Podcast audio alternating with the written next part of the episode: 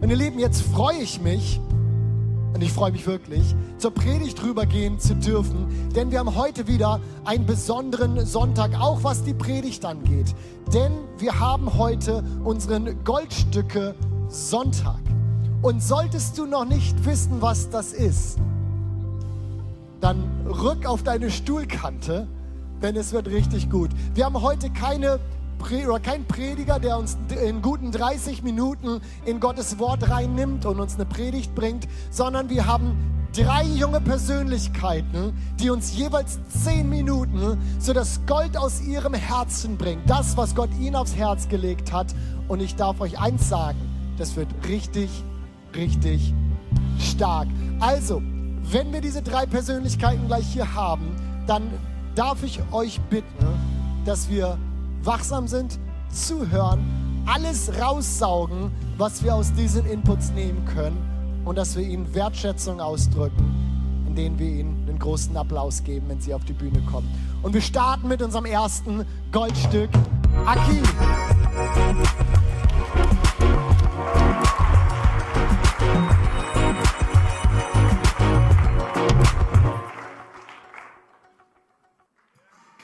Hallo? Hallo. Ja, perfekt, super. Mega. Ja, moin. Mein Name ist Akilas und vielleicht kennt ihr mich ja auch aus dem Welcome-Bereich. Ich darf zusammen mit Nadine die Welcome-Leitung hier in der Hauptgemeinde machen. Äh, absolute Ehre und ich freue mich auch, hier stehen zu dürfen. Danke, Pastor Michi, für das Vertrauen, ähm, aus meinem Herzen einfach zu erzählen, was Gott mir gegeben hat. Genau, um mal direkt anzufangen, vielleicht mit einer Frage. Vielleicht kennt ihr das ja. Ihr fragt euch oder Ihr habt den Wunsch, ich möchte gerne mehr Bibel lesen. Oder den Wunsch, ich möchte gerne mehr beten. Betrifft das irgendwen? Mal Hände hoch. So Vorsätze, Wünsche. Und wer kennt es, man macht es dann nicht. Mal Hände hoch. Ja, also, ne, die, die sich nicht gewählt haben, ne, man darf nicht lügen im Haus Gottes. ähm, danke für eure Ehrlichkeit. Schön, dass ich da nicht alleine bin. Vielleicht kennt ihr das dann auch, dass ihr zu euch sagt, ich möchte Gott in meinem Alltag stärker erleben. Ich möchte Gott in meinem Alltag stärker sehen, stärker mit ihm verbunden sein. Und dann merkt ihr, dass wenn der Alltag kommt, dass diese Vorsätze, dass diese Wünsche, sage ich mal, immer und immer mehr in Vergessenheit geraten. Zum Beispiel durch Schule, durch Universität, durch Termine, durch Arbeit, ja, wo sich eine gewisse Alltagsroutine irgendwie einfädelt. Und während Routinen an sich etwas ne, darstellen, was hilfreich sein kann, was uns Orientierung geben kann, kann das genauso passieren, dass sich eine gewisse festgefahrene Alltagspraxis entwickelt, wo wir Gott irgendwie mitroutinieren, wo Gott mitroutiniert wird, wo Gott als, als Teil der Routine irgendwie reduziert wird.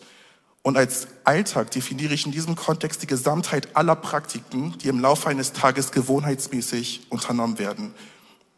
Ihr Lieben, Hand aufs Herz, mal ganz ehrlich.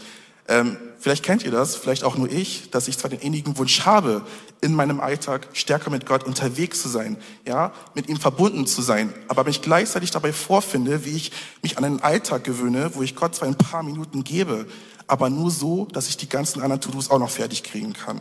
Irgendwie nur so weit, dass ich irgendwie mich noch wie ein Christ fühlen kann. Okay? Oder man versucht das Ganze, was man in der Woche vielleicht nicht geschafft hat an Gottverbundenheit oder an stille Zeit, irgendwie auf einen Sonntag zu pressen, so auf den Sonntag zu schieben und das Ganze auf einen Schlag irgendwie nachzuholen. Nur dann, um in der Folgewoche wieder überwältigt zu werden vom Alltag. Wie oft passiert es, dass man in der heutigen Zeit, vor allem in der heutigen schnelllebigen, dynamischen Zeit, Gott immer mehr als To-Do betrachtet, statt als Quelle des Lebens? Wie schnell passiert es, dass man Gott ähm, auf den Anfang und das Ende eines Tages reduzieren zu versucht, statt ihn selbst als den Anfang und das Ende zu betrachten. Ob das ein Prioritätsproblem eines modernen, westlich sozialisierten Christen ist? Möglich. Vielmehr glaube ich aber allerdings, dass deine Zeit, deine Ressourcen, dein Alltag umkämpft sind. Und ich weiß nicht, wie du heute hier bist. Ich weiß nicht, wie dein Alltag aussieht, wie deine Woche aussieht, ob du viel auf dem Plan hast oder nicht. Ich weiß nicht, ob du vielleicht hier bist und eine Beziehung mit Gott hast oder nicht. Ich weiß nicht, ob du vielleicht hier sitzt und glaubenstechnisch dich nicht von Gott entfremdet hast. Aber vielleicht hast du dich so sehr im Alltag verloren, dass du diese Gottverbundenheit, diese Connection außer Acht gelassen hast. Wo du vielleicht merkst, ey, das fehlt mir irgendwie. Wo du vielleicht allein für den Alltag gelebt hast. Aus eigener Kraft, statt aus der Kraft, die Gott für dich bereit hat. Und ich möchte heute genau zu dir sprechen und dich ermutigen. Ich weiß nicht, wer du, wo du bist und ne, wer du bist und wo du sitzt, aber Gott weiß ganz genau, wer du bist. Er kennt dich haargenau und er möchte auch in deinem Alltag Gott sein. Gott möchte in deinem Leben präsent sein. Gott möchte in deinem Leben als Gott und Freund mit dir durch das Leben gehen. Denn das Leben ist doch viel mehr als ein bloßer routinierter Ablauf. Leben heißt doch mit Gott verbunden zu sein. Wahres Leben fängt doch da an, wo wir uns mit Gott verbinden lassen. Und ich glaube, dass Gott heute sprechen möchte zu uns, zu dir, zu mir, zu uns. Ey, meine Leitungen, die sind offen, aber lässt du dich dann auch verbinden mit mir? Stay connected. Und wenn es um Gottverbundenheit geht, finden wir, glaube ich, das beste Beispiel äh, bei Jesus Christus, der Gottverbundenheit auch gelebt hat und auch davon gesprochen. Und ich möchte mir deswegen gerne Johannes 15 anschauen, die Verse 1 bis 9. Und wenn du deine Bibel in irgendeiner Form dabei hast, würde ich dich bitten, mitzulesen, Notizen zu machen, weil ich finde, das ist eine unglaublich wichtige Stelle und das ist auch so back to the basics. Johannes 15, 1 bis 9.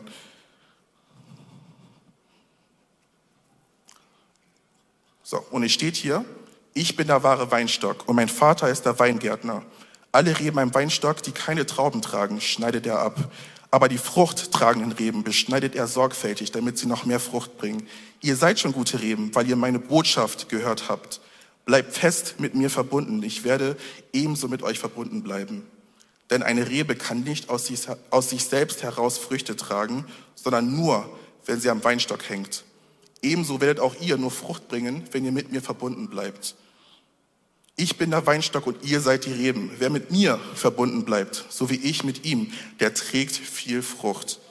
Denn ohne mich könnt ihr nichts ausrichten. Wer ohne mich lebt, wird wie eine unfruchtbare Rebe abgeschnitten und weggeworfen. Die verdorrten Reben werden eingesammelt, ins Feuer geworfen und verbrannt. Wenn ihr aber fest mit mir verbunden bleibt und euch meine Worte zu Herzen nehmt, dürft ihr von Gott erbitten, was ihr wollt, ihr werdet es erhalten. Wenn ihr viel Frucht bringt und euch so als meine Jünger erweist, wird die Herrlichkeit meines Vaters sichtbar. Wie mich der Vater liebt, so liebe ich euch. Bleibt in meiner Liebe. Und während man, finde ich, unglaublich viel aus dieser Textstelle mitnehmen kann, ist doch unmiss unmissverständlich klar, dass diese Gottverbundenheit für Jesus unglaublich wichtig war und auch wichtig ist. Es sind doch diese Phrasen wie, bleib fest mit mir verbunden in Vers 4 oder eine Rebe kann nicht aus sich heraus Früchte tragen. Oder wer mit mir verbunden bleibt, trägt viel Frucht. Oder diese Phrase bleibt in meiner Liebe. Leute, Jesus sagt mit einer unglaublichen Dringlichkeit, stay connected. Bleib verbunden mit mir.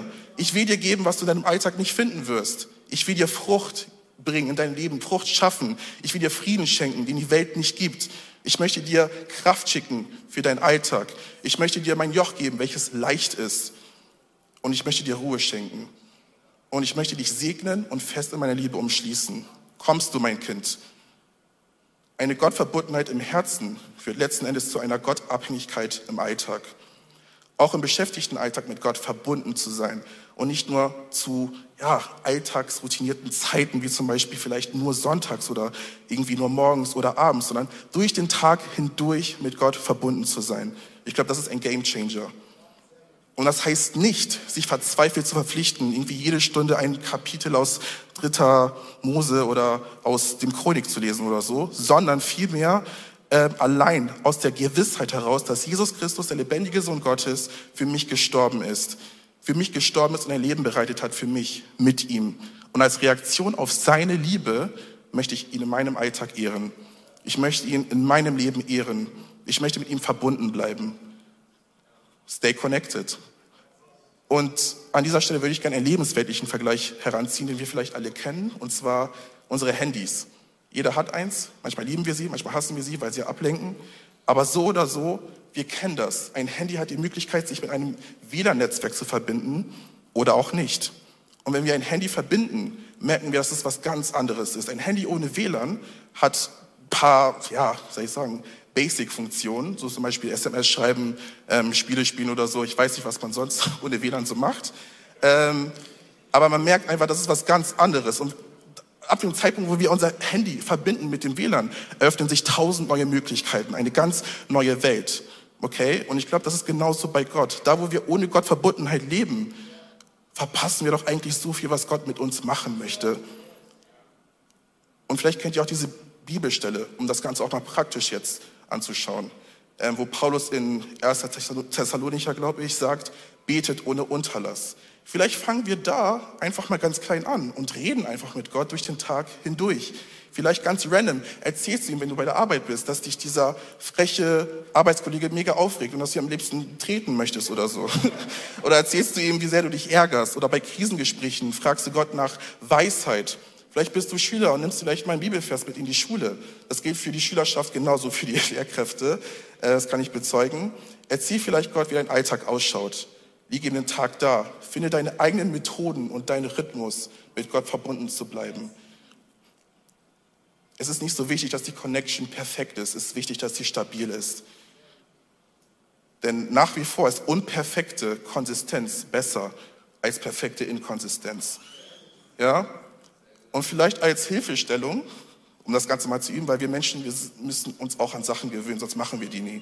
Ich habe tausend Videos in meinen, äh, meinen YouTube später schauen Sachen, so, ne, so auch Personal Wachstum und so ein Zeug, habe ich mir nie angeschaut. Ich sammle sie nur, aber schaue sie mir nie an. Deswegen brauchen wir praktische Hilfen, um gewisse Dinge zu üben. Und ich habe mir eine Challenge einfach mal überlegt, so eine Gemeinde-Challenge.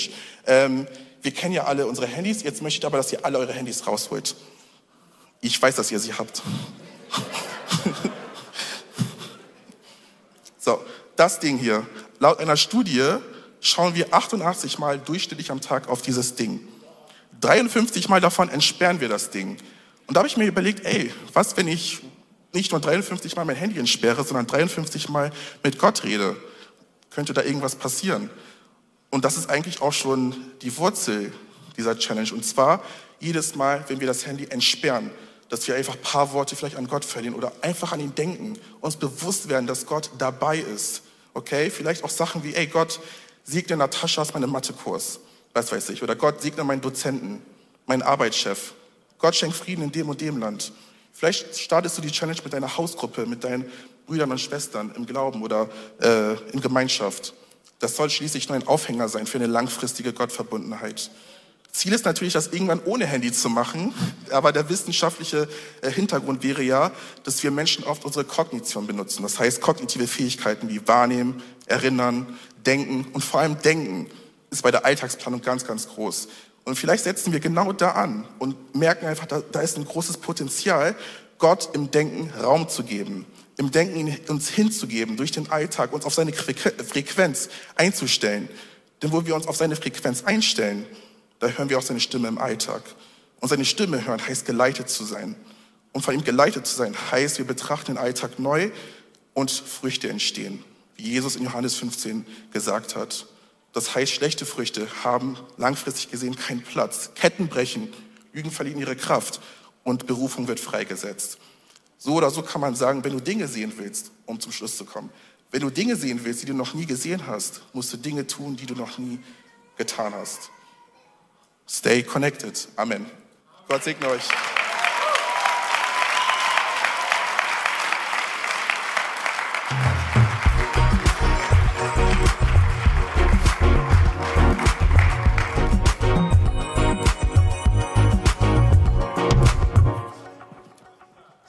Hallo, Herz, äh, herzlich willkommen hier in diesem Gottesdienst.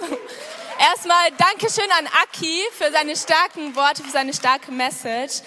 Hey, ähm, ihr seht es, ich heiße Luisa Marie, aber ich bin Isa. Also wenn ihr mich nachher ansprecht, gerne Isa sagen. Ähm, hey, ich bin vor drei Jahren hier nach Bremen gekommen, um am Momentum College zu studieren. Und das war damals eine richtig große Sache für mich. Ich bin das allererste Mal zu Hause ausgezogen in eine für mich damals fremde und richtig große Stadt, denn ich komme vom Land. Und ähm, ich bin in eine WG gezogen mit zwei Mädels, die ich nicht kannte. Und das Ganze fühlte sich für mich zuerst an wie die richtig große Freiheit, wie ein großes Abenteuer. Ähm, endlich konnte ich abends zum Abendbrot Nutella auf meinem Brot essen. Das gab's bei uns zu Hause nicht.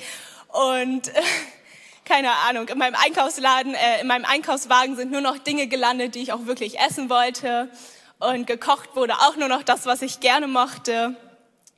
Und wisst ihr aber, was ich nach relativ kurzer Zeit schon merken durfte? Ich durfte merken, dass das ganze Leben so alleine nicht nur Vorteile hat. Ich durfte merken, dass ähm, wenn meine Heizung kaputt ist, Papa sich nicht mehr drum kümmert. Ich musste auf einmal GEZ bezahlen, obwohl ich keinen Fernseher und kein Radio habe. Und mir wurde bewusst, dass alles, was in meinem Einkaufswagen landet, auch von mir bezahlt werden muss am Ende.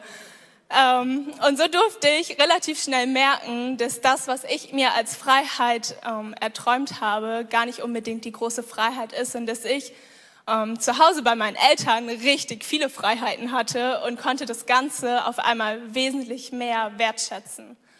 Und in der Bibel lesen wir ähm, von einer Geschichte, die Jesus den Menschen damals erzählt hat, ähm, wo es auch um einen Vater geht, der zwei Söhne hat. Und kurzer Spoiler vorweg, die beiden Söhne durften auch beide in dieser Geschichte merken, ähm, was es bedeutet, Sohn zu sein, was es bedeutet, das Kind ihres Vaters zu sein. Und wir gehen aber ganz zurück zum Anfang von der Geschichte. Und zwar hatte dieser Vater zwei Söhne und eines Tages kam der jüngere Sohn zu ihm und sagte so etwas in der Art wie, hey Papa, ich brauche jetzt unbedingt Geld und ich kann nicht warten, bis du tot bist ähm, und ich endlich mein Erbe ausgezahlt bekomme. Gib mir bitte einfach das Geld, was ich ja sowieso irgendwann bekommen werde, jetzt schon. Gesagt, getan. Der Vater hat tatsächlich seinen gesamten Besitz aufgeteilt auf seine beiden Söhne und der Jüngere schnappt sich das Geld, ähm, zieht los, macht sich auf eine weite Reise, verlässt seine Familie, verlässt seine Heimat und genießt das Leben. Jetzt war es aber so, dass er relativ schnell ähm, sein gesamtes Geld äh, auf den Kopf gehauen hat und Gleichzeitig brach eine Hungersnot aus und er hatte nichts mehr zu essen, er hatte gar nichts mehr, er war komplett alleine. Und so kam es, dass er anfangen musste, bei einem Bauern zu arbeiten. Er musste anfangen, auf die Schweine aufzupassen von diesem Bauern. Und ich weiß nicht, was ihr über Schweine wisst. Ich komme, wie gesagt, vom Land und war schon in dem ein oder anderen Schweinestall und kann euch sagen, das sind Tiere, die stinken. Die stinken nicht nur ein bisschen, die stinken so, so richtig dolle und man geht so eine Minute durch diesen Schweinestall und deine Haare riechen danach, deine Klamotten riechen danach, sogar deine Hände riechen danach, obwohl du kein Schwein angefasst hast. Ähm, genau, jetzt war es aber für die Menschen damals zur Zeit Jesus so, dass Schweine für sie nicht nur irgendwelche stinkenden Tiere waren, so wie vielleicht für dich und mich.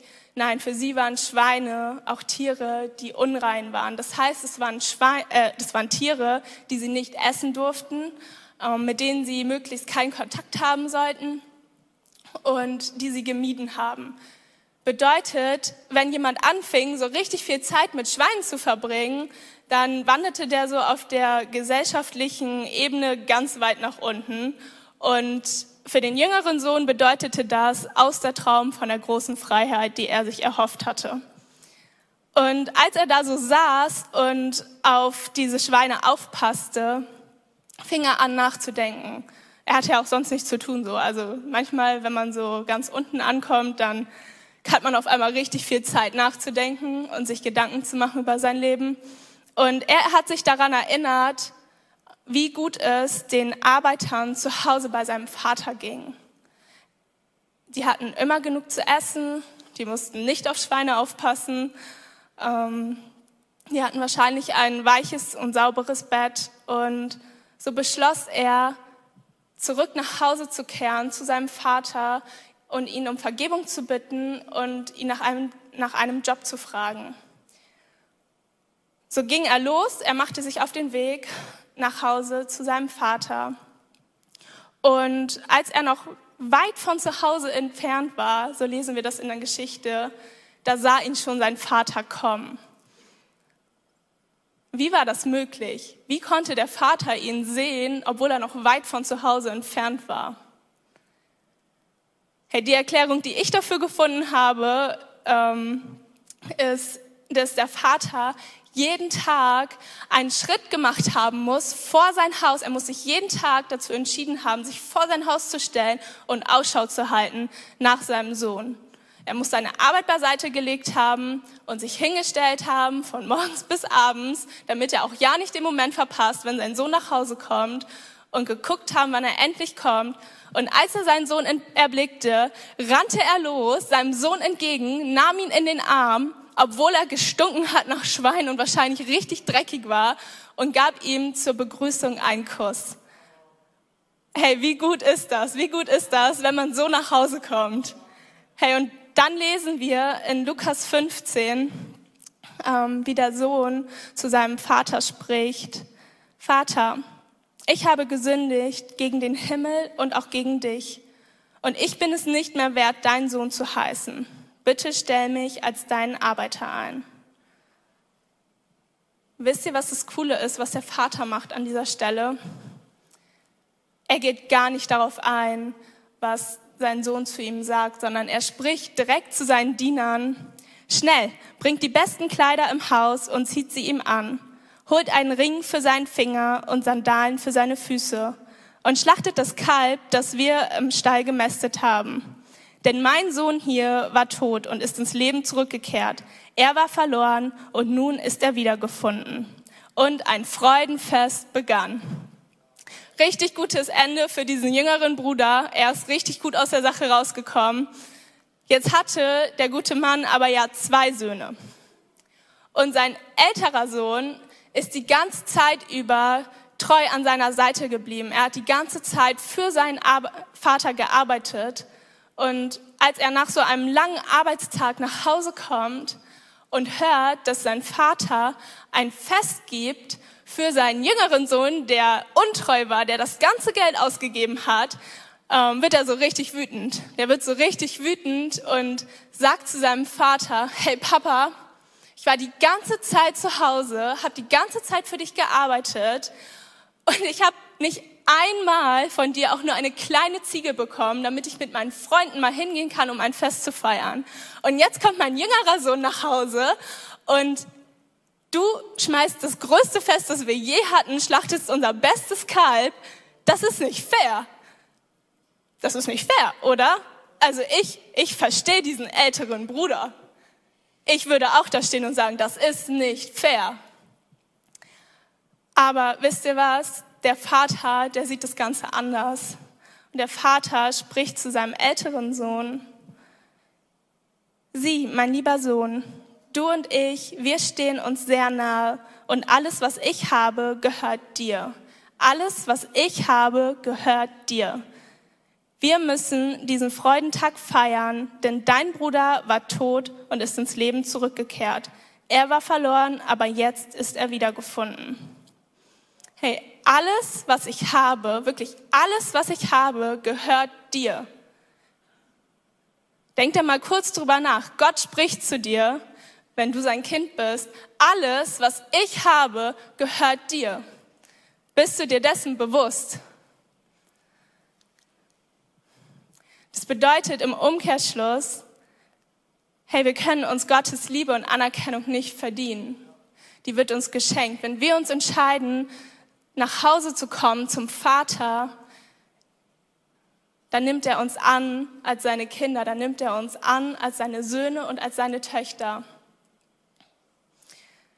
Der jüngere Sohn, er hat die ganze Zeit über nichts dafür getan, dass sein Vater ihn liebt. Im Gegenteil. Er hat so richtig vermasselt und das wusste er. Er kam nach Hause und wollte für seinen Vater arbeiten. Er hat gesagt, ich bin es nicht wert, dein Sohn zu sein. Lass mich für dich arbeiten.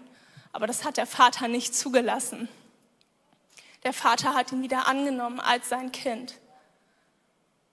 Und der ältere Sohn, er war die ganze Zeit über an der Seite seines Vaters und hat für ihn gearbeitet und hat trotzdem sein Ziel verfehlt. Auch er hat die ganze Zeit über nicht verstanden gehabt, was es heißt, Kind seines Vaters zu sein.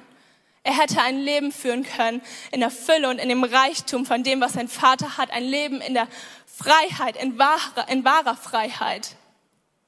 Aber er hat es nicht getan. Und als ich darüber so nachgedacht habe, musste ich für mich feststellen, dass es mir ganz oft genauso geht. Ganz oft komme ich zu Gott und ich sage, hey, was willst du, was soll ich tun? Was soll ich tun? Was kann ich für dich tun? Und ich bin richtig gut darin, irgendwelche Aufgaben zu erledigen und vergesse dabei, was eigentlich wirklich wichtig ist. Dass ich Kind Gottes bin in erster Linie. Wir sind Kinder Gottes in erster Linie und er möchte in erster Linie nicht, dass wir für ihn arbeiten. Er möchte in erster Linie, dass wir eine Beziehung mit ihm, mit ihm haben. Eine Vater-Kind-Beziehung. Hey, wenn wir uns entscheiden, nach Hause zu kommen, zu unserem Vater, dann nimmt er uns an als seine Kinder. Wusstest du, dass nichts von dem, was du jemals getan hast oder nichts von dem, was du jemals tun könntest, dich von der Liebe Gottes trennen kann? Und genauso kannst du nichts tun, wodurch Gott dich jemals mehr lieben würde.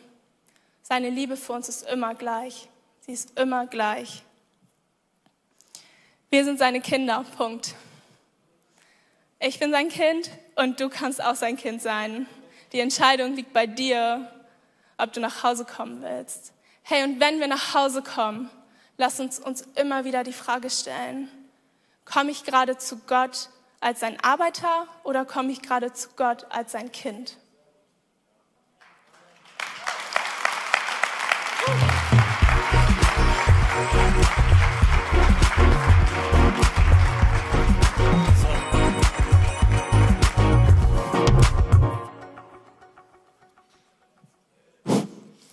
Hey, guten Morgen Kirche.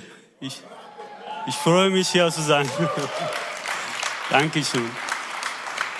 Es ist eine Ehre, hier sein zu dürfen und für unsere Hub-Family eine Nachricht überbringen zu können. Wir haben schon zwei Goldstücke gehört und mit mir geht es zum Ende. Aber ich habe so gehört, dass die Beste kommt zum Letzten. Ne? Aber es Spaß gemacht. Danke an Akoi und Isa. Sie haben super perfekte Message heute gegeben. Yes. Ja, heute ist mein Goldstück, dass ich über den Beginn meines Lebens mit Jesus erzählen möchte. Pastor Michi sagte mir, ich sollte mein Gold, das was mir im Glauben ganz wertvoll ist, mit euch teilen. Ich dachte darüber nach, was ist mein Gold? Was ist mein Schatz? Ich war ein bisschen verwirrt und verschiedene Themen mir, kamen mir in den Sinn und ich habe erstmal gedacht, ja, mein Gold ist vielleicht meine Frau. Ja, natürlich, sie ist mein Gold. Ich liebe meine Frau. Und ich habe gedacht mir selbst, ja, vielleicht das könnte auch sein. Mein Haus vielleicht, meine Arbeit vielleicht, mein Geld habe ich nicht leider. Aber so viele Dinge.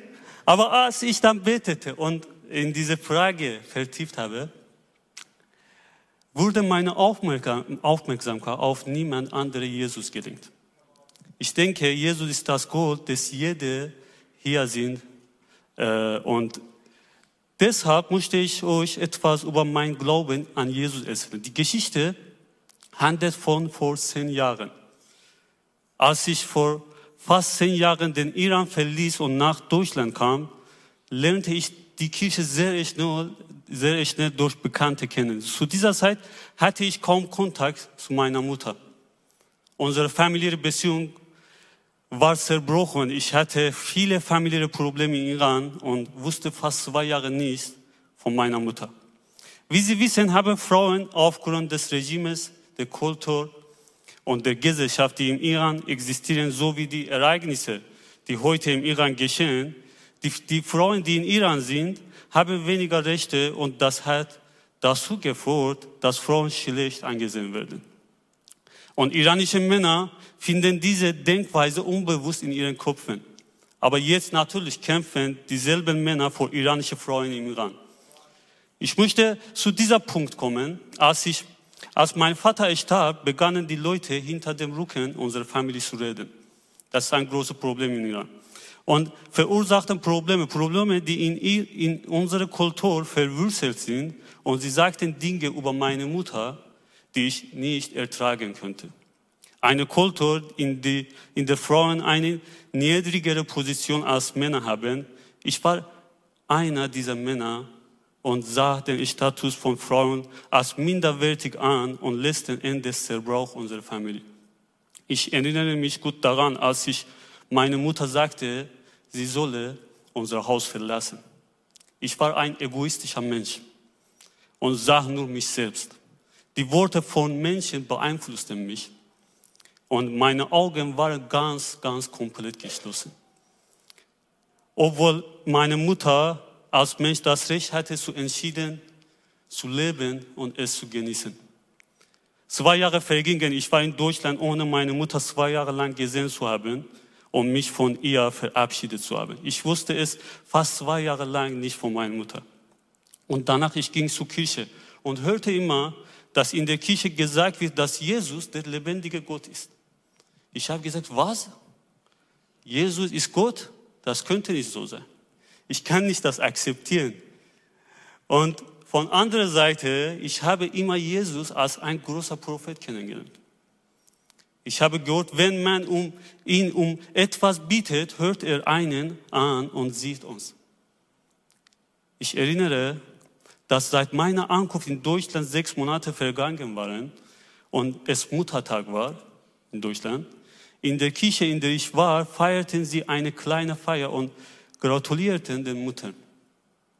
Dann erinnerte ich mich an meine eigene Mutter und habe sie, habe sie extrem vermisst. Ich erinnere mich, dass ich, als ich an diesem Abend die Kirche verließ, unterwegs geweint habe und zu Gott gesagt habe, wenn es dich gibt, bring meine Mutter zurück und heile unsere Familienbeziehung. Weißt du, was passiert? Genau nach zwei Stunden, genau nach zwei Stunden rief mich meine Mutter an. Nach zwei Jahren, unmittelbar nachdem ich Gott in Jesu Namen gebeten habe, rief mich meine Mutter an. Und ich war einfach schockiert. Aber ich erkannte, dass Jesus als Gott lebt und er sieht mich. Er hört mich. Er, er interessiert für mich. In derselben Nacht kniete ich nieder und sagte, Jesus, ich werde vor dich leben. Als ich darüber nachgedacht habe, lernte ich eine Lektion von meinem Leben. Ich erinnerte mich an meinen Egoismus. Ich war in meinem Verstand und meinem Herzen verschlossen und ließ Gott nicht in mir wirken. Aber Gott wirkte auf andere Weise im Herzen meiner Mutter die Jesus überhaupt nicht kannte. So dass meine Mutter sich ihren Ego wegwirft und mich anruft und bei ihrer Familie sein will. Ich war so egoistisch, dass ich mir wegen meines Stolzes keinen einzigen Anruf erlaubte. Aber Gott ließ sie mich anrufen und mein Stolz war gebrochen und zerstört. Weißt du, was ein Egoist tut? Er denkt nur an sich. Er denkt nur er Mittelpunkt dieser Welt ist. Und alles so sein soll, wie er sagt und will. Dabei sollten wir wissen, dass sich alles um Jesus dreht. Aber Jesus ignoriert alles, obwohl es nur um ihn ging. Niemand kann Jesus widerstehen. Deshalb verwendet Paulus dieses Gedicht so schön in Philippa 2, 6 bis 11. Ich lese das vor. Obwohl er in jeder Hinsicht Gott gleich war, hält er nicht selbstsüchtig daran fest, wie Gott zu sein. Nein, er verzichtete darauf und wurde einem Sklaven gleich. Er wurde wie jeder andere Mensch geboren und war in allem ein Mensch wie wir. Er erniedrigte sich selbst noch tiefer und war Gott gehorsam bis zum Tod. Ja, bis zum schändlichen Tod am Kreuz. Darum hat ihn Gott erhöht und ihm den Namen gegeben, der über allen Namen steht. Vor Jesus müssen einmal alle auf die Knie fallen, alle im Himmel, auf die Erde und im Totenreich. Und jeder ohne Ausnahme wird zur Ehre Gottes des Vaters bekennen, Jesus Christus, der Herr. Amen. Genau. Amen.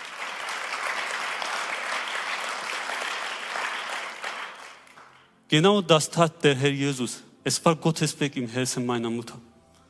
so damit umzugehen. Ein Gott mit dieser Größe hat alles zurückgelassen und sich selbst nicht beachtet, sondern uns gesehen und ist auf die Erde gekommen. Der Gott, der alle Galaxien und alle Geschöpfe auf der Erde erschaffen hat, sich uns ähnlich gemacht, auf die Erde gekommen ist. All seine Herrlichkeit und Macht aufgegeben hat. Weil er sich selbst nicht beachtet hat, ist er uns entgegengekommen. Und es lag in seiner Natur, sich selbst nicht zu sehen, sondern Liebe vor uns zu haben, Liebe vor anderen zu haben. Gott ist nicht egoistisch. Das zeigt uns das Leben Jesus. Sie schlugen Jesus, spuckten ihn an, entkleideten ihn, gaben ihm ein Kreuz, das er über eine lange Strecke tragen sollte. Sein Körper wurde von den Peitschen in Stücke gerissen. Sie durchspürten seine Hände und Füße mit Nägeln und kreuzigte ihn. Als er starb, sagte er, Vater, vergib ihnen, denn sie wissen nicht, was sie tun.